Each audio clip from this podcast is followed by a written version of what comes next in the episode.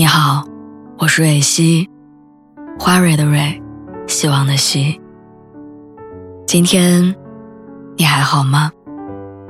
你可以在微信公众号和微博中搜索“蕊希”，每天晚上我都会用一段声音陪你入睡。听完今天的故事，祝你晚安，做个好梦。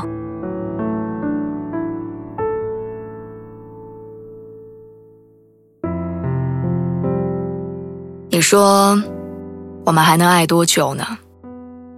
一个星期，一个月，还是一年？这是毕业之前的一个月，我问他的话，他笑笑没有回答，继续拉着我的手。走了一段路，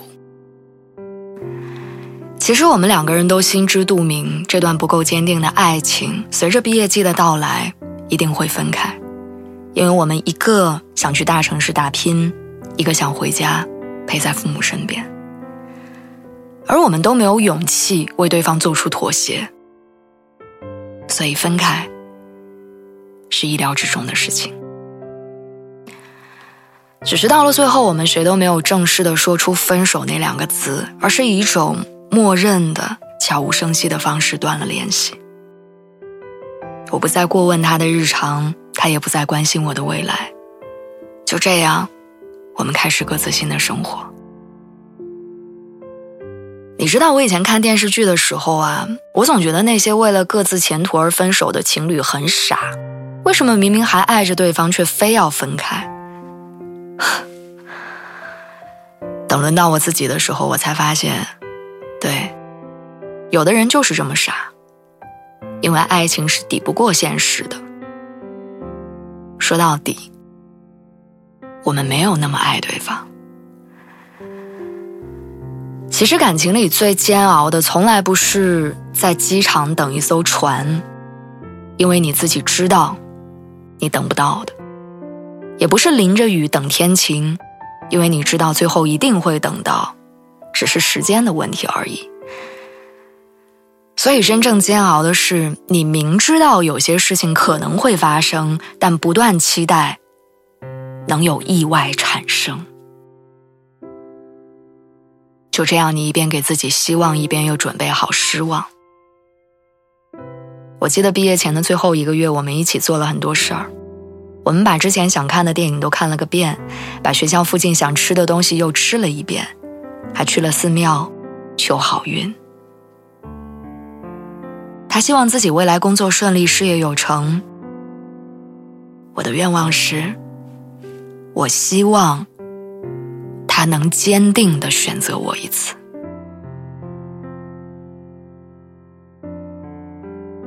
下山的路上，我们一句话都没说。沉默的走了半个多小时，似乎是在告别着什么。那时候我才真正想明白，比死亡更可怕的是等死，比离开更难过的是知道有一天终将要离开。后来有个朋友问我，他说：“如果你重新选择一次，你还会跟他在一起吗？”我还会，即使知道最后会分开，即使知道注定没结果，还是会选择短暂的相爱。我们在最好的年纪里，用一种笨拙且真诚的方式陪伴彼此走过了青春，见证对方的成长，也收获了一些温柔。我之前听过一段话，我知道我和你没有结果，但我还是心甘情愿的陪你走了一段没有结果的路。虽然不长，但足以用一生去怀念的。或许我们本来就不是一路人，只是大学四年的时光让我们意外的产生了交集，意外的陪伴了彼此走过一程。